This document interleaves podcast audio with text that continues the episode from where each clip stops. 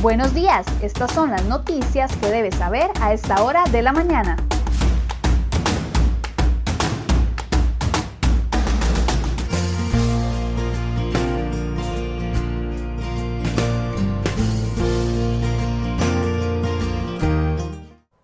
Viernes 18 de diciembre, muy buenos días, muchas gracias por acompañarnos en una nueva edición de CR Hoy Noticias. Vamos de inmediato a ver las informaciones que hemos preparado para el día de hoy.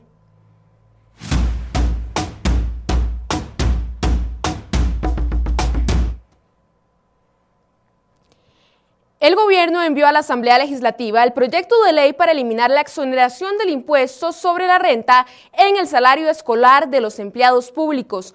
Pagarían impuesto todos los salarios escolares superiores a los 840 mil colones. Se trata del proyecto de ley de reducción de beneficios fiscales y ajuste de tarifas en rentas del capital para fortalecer el sistema fiscal. Además de eliminar la exoneración del impuesto al salario escolar, el texto propone reducir a la mitad la exoneración que tienen los rendimientos de las operadoras de pensiones. Por otro lado, el proyecto de ley incluye un aumento de 5 puntos porcentuales en las tarifas del impuesto a las remesas al exterior, así como homologar en un 15% las del tributo a las rentas de capital. Estas últimas tendrían una elevación temporal por dos años al 16.5%. Este conjunto de medidas, según el Ministerio de Hacienda, permitiría al país disminuir en 0.58% del PIB el déficit fiscal.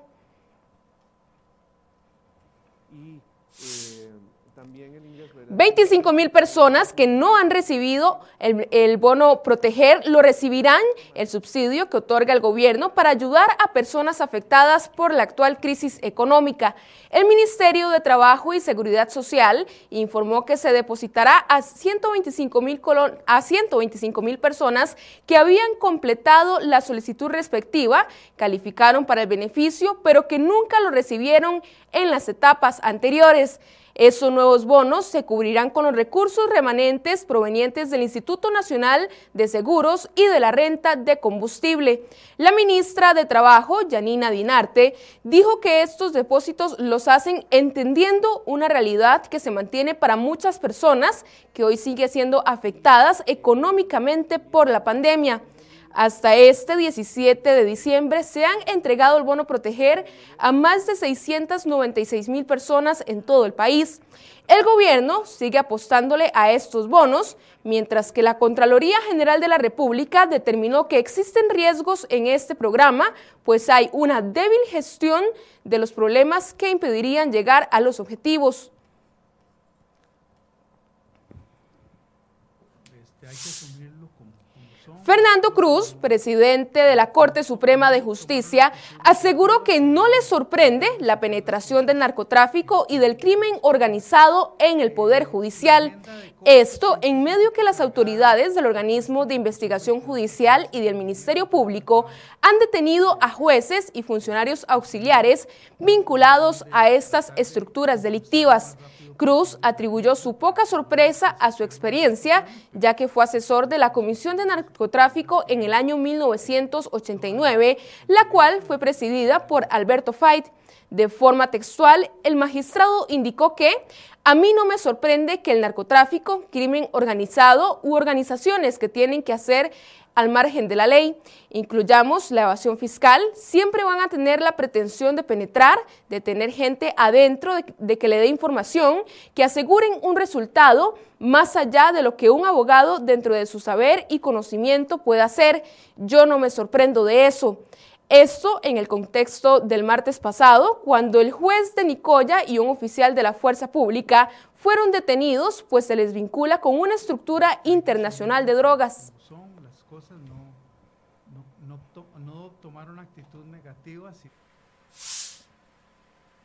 Iniciamos con un resumen de sucesos. Dos hombres fueron trasladados a centros de salud en condición delicada tras ser agredidos con arma blanca.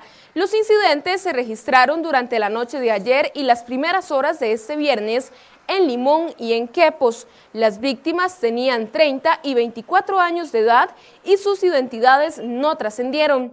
Además, en otras informaciones, un cajero del Banco Popular de San José fue detenido pues es sospechoso de estafar y sacar más de 13 millones de colones de una cuenta de adultos mayores por medio de retiros internos durante un año. La investigación acredita un perjuicio económico superior a los 7.4 millones de colones y más de 10 mil dólares. Las cuentas pertenecen a personas que tienen más de 80 años de edad. Además, en otras informaciones, esta vez de transportes, un video grabado por cámara de seguridad captó el momento en que el conductor lanzó el carro contra otro vehículo, enviando a la cuneta y posteriormente intentó atropellar al chofer en plena vía pública. Es el video que ustedes están observando en este momento en pantalla. Los hechos ocurrieron el sábado 12 de diciembre a un costado de la plaza de San Pedro de Santa Bárbara de Heredia, confirmó una fuente policial en la zona tras la consulta de crhoy.com. Y atención padres de familia, un caso de una menor que fue víctima de seducción por medios electrónicos dejó a un hombre de 29 años de edad detenido por amenazas de publicar fotos íntimas si no aceptaba relaciones sexuales. Los hechos se dieron por medio de conversaciones en redes sociales donde el sujeto le pedía que fuera a su casa de habitación a cambio de dinero. Sin embargo, la menor no accedió y recibió la amenaza.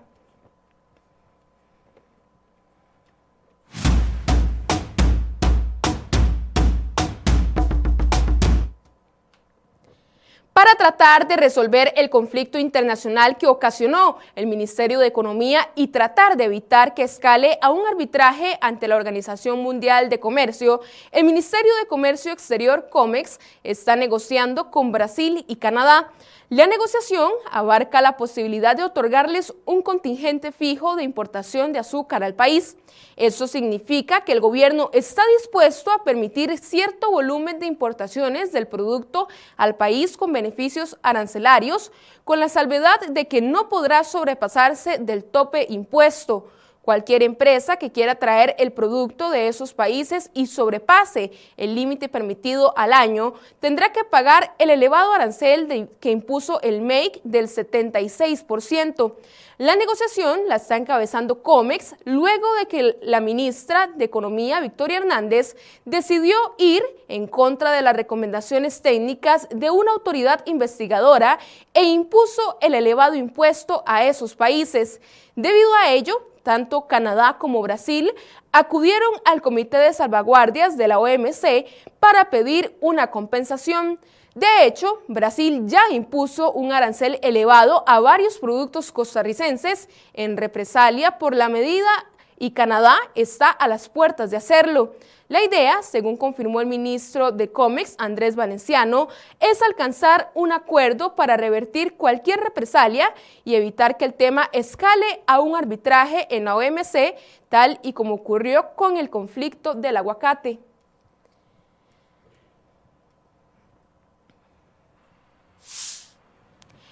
En medio de dificultades financieras e incertezas, el CONAVI tendrá que salir a buscar la mitad o más de los recursos para la ampliación de la radial Alindora.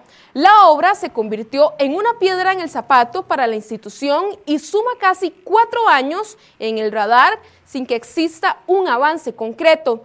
A inicios de 2017, la Contraloría General validó el acuerdo del CONAVI y UNOPS para ejecutar las obras de ampliación en 2.2 kilómetros en un plazo inicial establecido de 23 meses desde febrero de 2019. Sin embargo, cerca de cumplirse el plazo, el proyecto no tiene los recursos necesarios para concluirlo. En otra noticia sobre transportes, la construcción del viaducto en la rotonda de Guadalupe finalizará en 2020 con un avance superior al 65%. El MOP y el CONAVI reiteraron que la obra estará construida en el primer trimestre del próximo año. Actualmente trabajan en la construcción de un nuevo sistema de evacuación pluvial que pasa a través de la ruta de circunvalación y que desborda en la quebrada Cangrejos. También se enfocan en el levantamiento de vigas para completar la parte central de la rotonda y los muros centrales.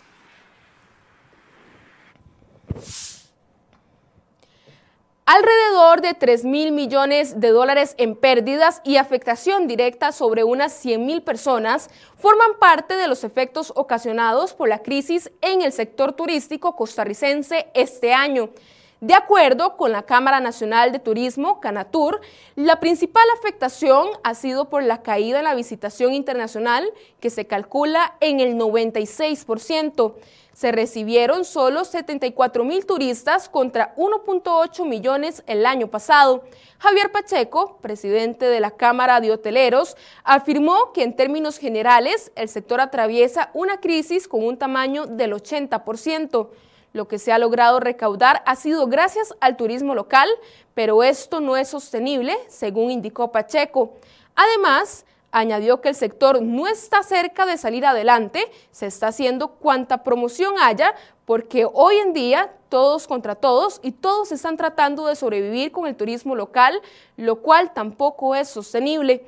A pesar de las aperturas, actualmente hay por lo menos 55 mil trabajadores del sector que mantienen algún tipo de afectación a nivel laboral, ya sea reducción de jornadas o suspensión de contratos, lo cual equivale a un 26%. Si se contemplan los despidos, el número de afectados asciende a los 100 mil.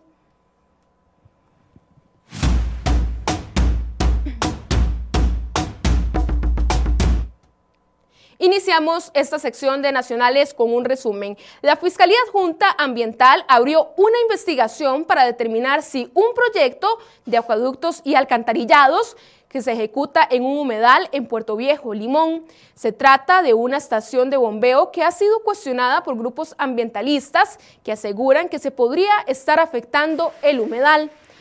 Y el Tribunal Contencioso Administrativo le dio razón al gobierno y a la restricción vehicular para que ésta se mantenga vigente. Esto luego de que un grupo de seis alcaldes pidieron como medida cautelar la suspensión. El caso se verá por el fondo en un proceso judicial en enero próximo. Y en materia de salud, este jueves el país registró 1.125 casos nuevos por COVID-19. Además, 13 personas más murieron por causas relacionadas al coronavirus. En el Hospital San Juan de Dios se habilitó más camas para la atención de personas que necesiten hospitalización. En total, hasta este jueves, 634 personas estaban hospitalizadas, de ellas 249 en UCI. Y el Ministerio de Salud todavía valora si da o no el permiso definitivo para que se realicen las corridas de toros de fin, de, fin y principio de año en el redondel de Zapote. El ministro Daniel Salas otorgó un primer permiso a la Municipalidad de San José y a las televisoras Teletica y Repretel para la organización y transmisión de las corridas, pero se está valorando el tema de capacidad hospitalaria. Además, Salud reconoce que hay una alta probabilidad que se rompan 50 burbujas en una sola noche.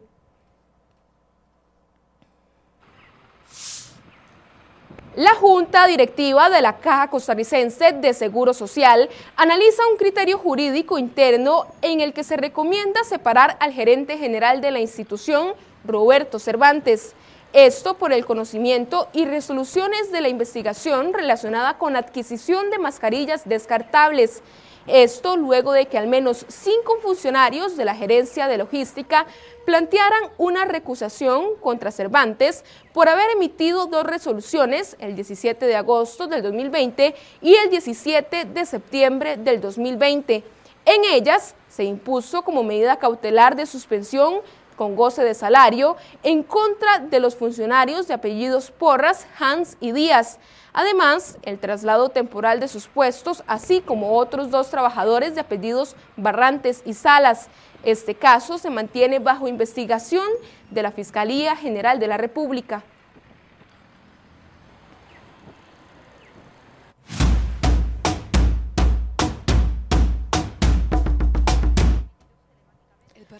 Tras pasar este jueves por el Pleno del Congreso, la ley de eutanasia y suicidio asistido fue aprobada en España. El Senado deberá rectificar en los primeros meses de 2021. La norma hace legal la ayuda médica para morir y detalla quién, cuándo y con qué requisitos podrá prestarse. Según el texto actual, la ley entrará en vigor tres meses después de publicarse en el Boletín Oficial del Estado. Entonces, aquellas personas mayores de edad que padezcan una enfermedad grave e incurable o un padecimiento grave, crónico e impositivante podrán apegarse a esta ley. Esto siempre y cuando a la persona le cause un sufrimiento físico o psico intolerable, sin posibilidad de curación o mejoría y podrán solicitar ayuda médica para morir en un centro hospitalario o en un domicilio. Una comisión médica especial se encargará de la revisión de los casos para su aprobación. La prestación se incluirá en el Sistema Nacional de Salud y quienes asistan al paciente no enfrentarán cargos penales. Solo cinco países, Holanda, Bélgica, Luxemburgo, Canadá y Colombia, han regulado la eutanasia. El suicidio asistido solo es legal en Suiza, Alemania, Japón, así como en cinco estados de Estados Unidos y uno de Australia.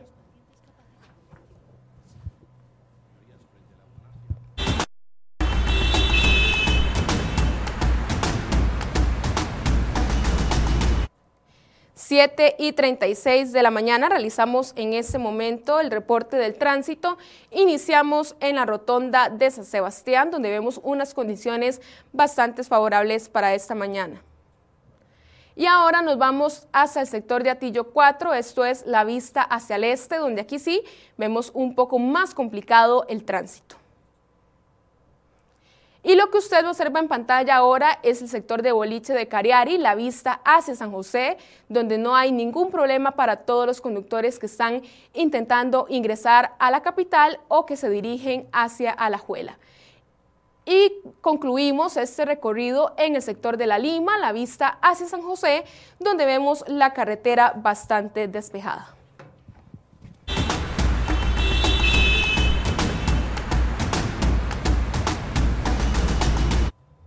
Y así finalizamos esta edición de CR Hoy Noticias, la última de este año 2020 y queremos agradecerles a ustedes por su compañía y preferencia durante todo este año. Les deseamos un exitoso fin y principio de año. Que tengan un excelente viernes.